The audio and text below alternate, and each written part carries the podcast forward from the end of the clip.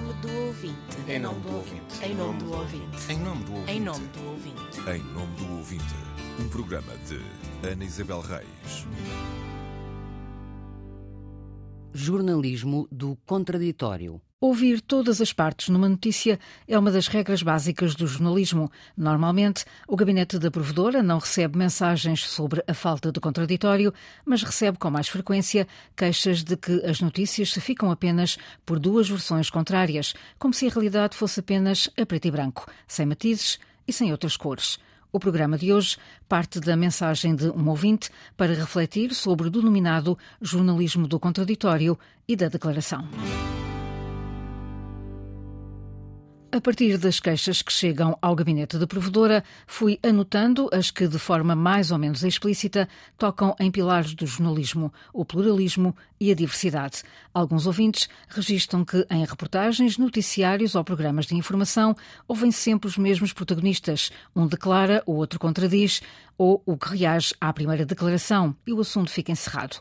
Para melhor ilustrar, tomei como exemplo a queixa de um ouvinte sobre um tema concreto, a carta-resposta do Primeiro-Ministro ao diretor do Serviço de Doenças Infecciosas do Centro Hospitalar Universitário de São João, no Porto. António Sarmento quis saber o que pensava António Costa sobre o Serviço Nacional de Saúde. O Primeiro-Ministro respondeu nas páginas do Jornal Público e foi notícia de abertura nos noticiários da manhã desse dia. A Antena 1 ouviu as reações dos diretores de faculdade e dos estudantes, futuros médicos, em Lisboa, no Porto e em Coimbra. Um ouvinte esteve atento à emissão e contestou os critérios editoriais usados para fazer o contraditório. A Antena 1 não foi politicamente isenta. Em resposta a esta solução do Primeiro-Ministro, foi auscultar a opinião dos estudantes e diretores dos cursos de medicina, que obviamente são contrários à solução, e assim difundiu uma imagem distorcida da realidade e conivente com as pretensões dos médicos, em vez de procurar explicar esta situação e expor a clara chantagem que esta classe profissional exerce para com os governos e a população portuguesa há quase cinco décadas. As questões do ouvinte foram colocadas ao diretor de informação. Mário Galego explica os critérios editoriais que estiveram na base da decisão. Nós decidimos, naquele dia, fazer uh, reportagem em faculdades, ouvindo os diretores das faculdades e os estudantes, os representantes dos estudantes.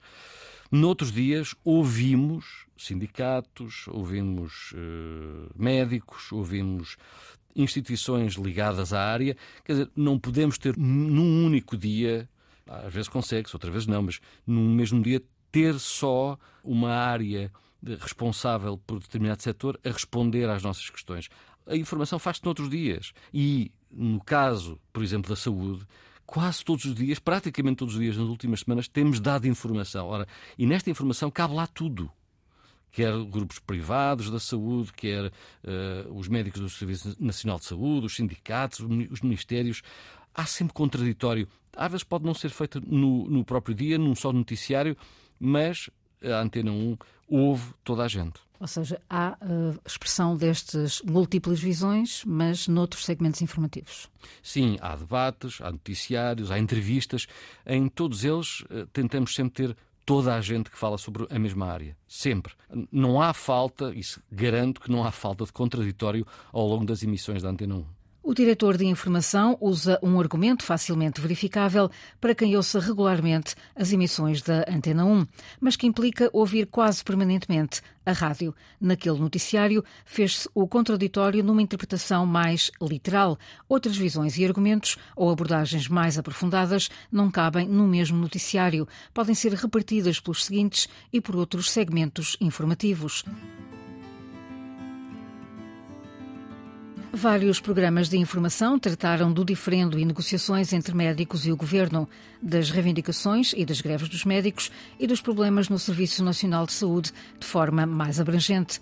Desde setembro, por exemplo, a Antena Aberta dedicou à saúde seis programas. O Consulta Pública 1, um, de manhã foram feitos quatro destaques. O programa Virtude do Meio fez três edições sobre o tema. Isto para dar apenas alguns exemplos, porque também houve debates, reportagens e informações que integraram os os diversos noticiários. Falaram elementos do governo ou do Serviço Nacional de Saúde, médicos e seus representantes. É natural, mas isso nem sempre quer dizer que todos tenham a mesma visão sobre os assuntos. Não têm e expressaram-no nos diversos espaços informativos da Antena 1, a par da análise e da opinião dos programas com comentadores que não são da área da saúde.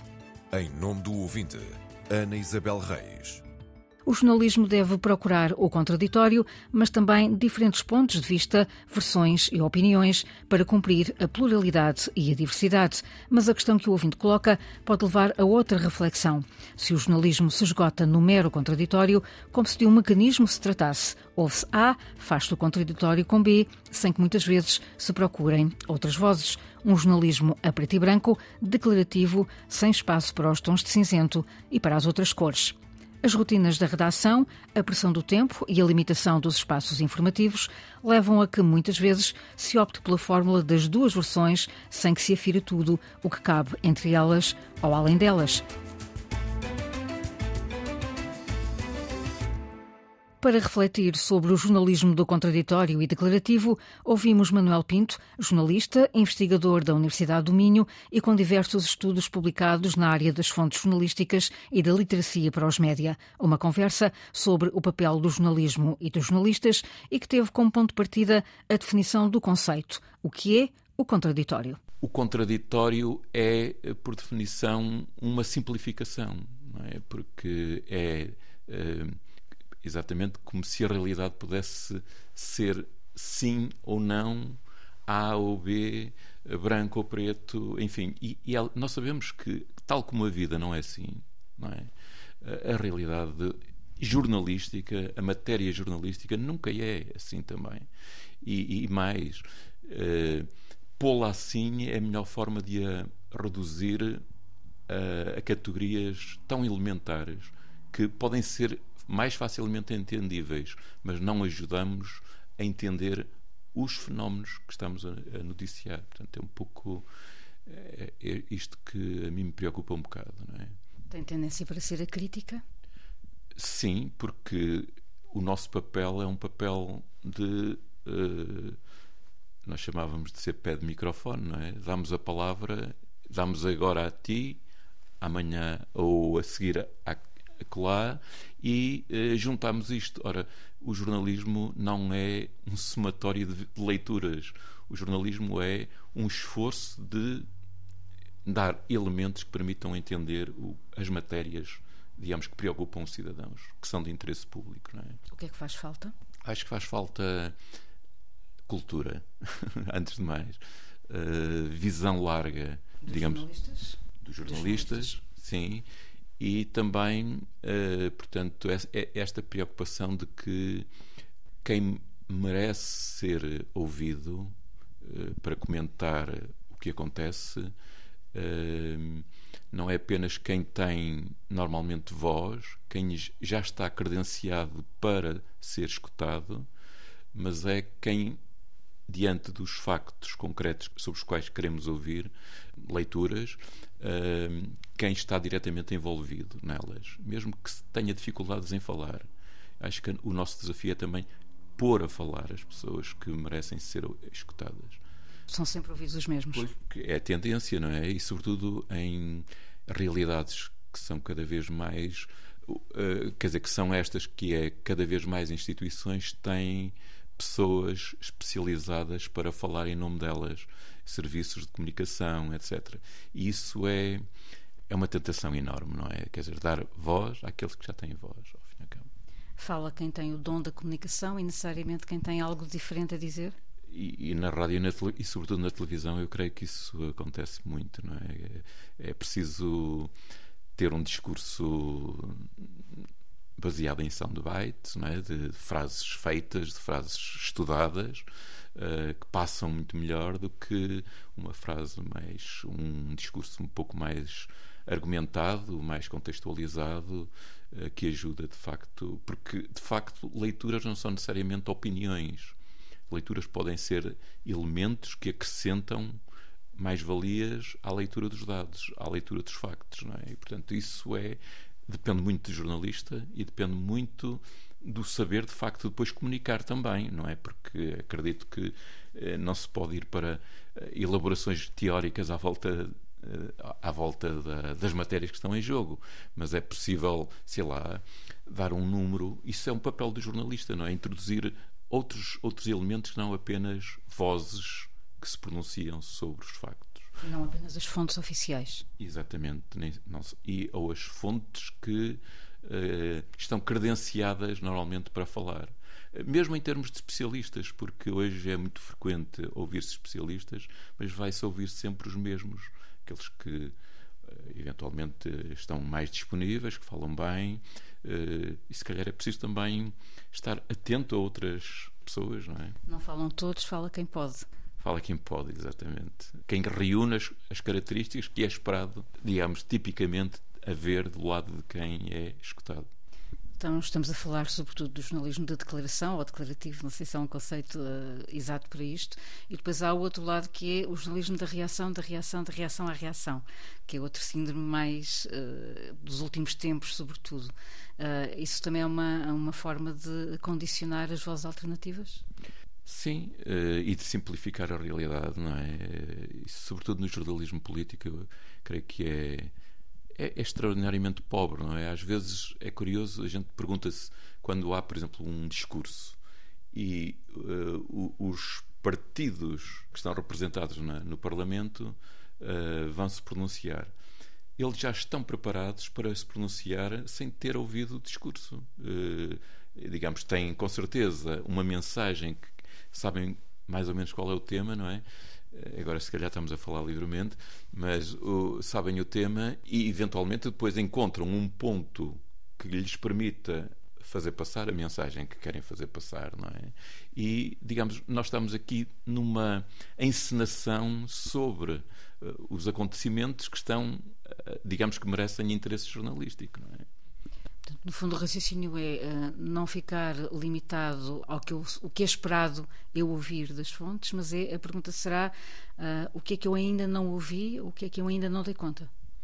Sim, exatamente. E, e também o que é que eu posso encontrar que complementa aquilo que nos circuitos normais uh, da informação tradicional não aparece, não é? Porque, apesar de tudo, nessas vozes que nós podíamos dizer que se, como dizia o sociólogo Madureira Pinto, José Madureira Pinto, é uma multiplicação de polos de enunciação uh, com muitas características positivas e negativas do ponto de vista da riqueza da, da expressão dos cidadãos e, e, do enriquecimento do espaço público, mas torna muito mais trabalhoso, uh, digamos, o, a tarefa do, do jornalismo.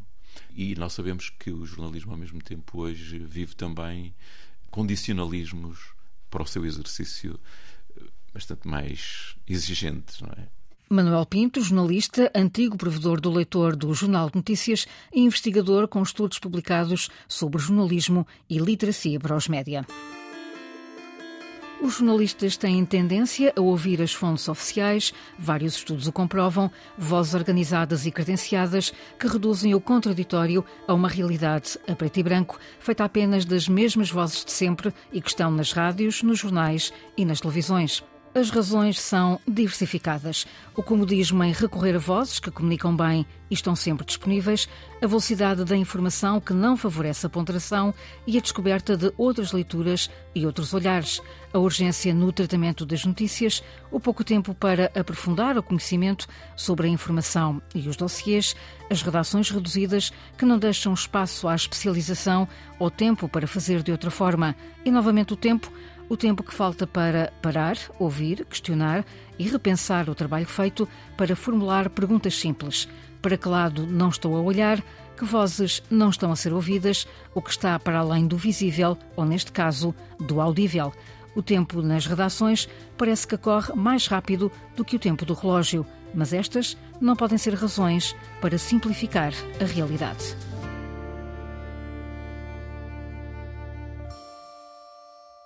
A caixa do Correio do Provedor está aberta aos ouvintes das rádios, web rádios e podcasts. Pode escrever a partir do sítio da RTP, em rtp.pt, enviar mensagem à provedora do ouvinte.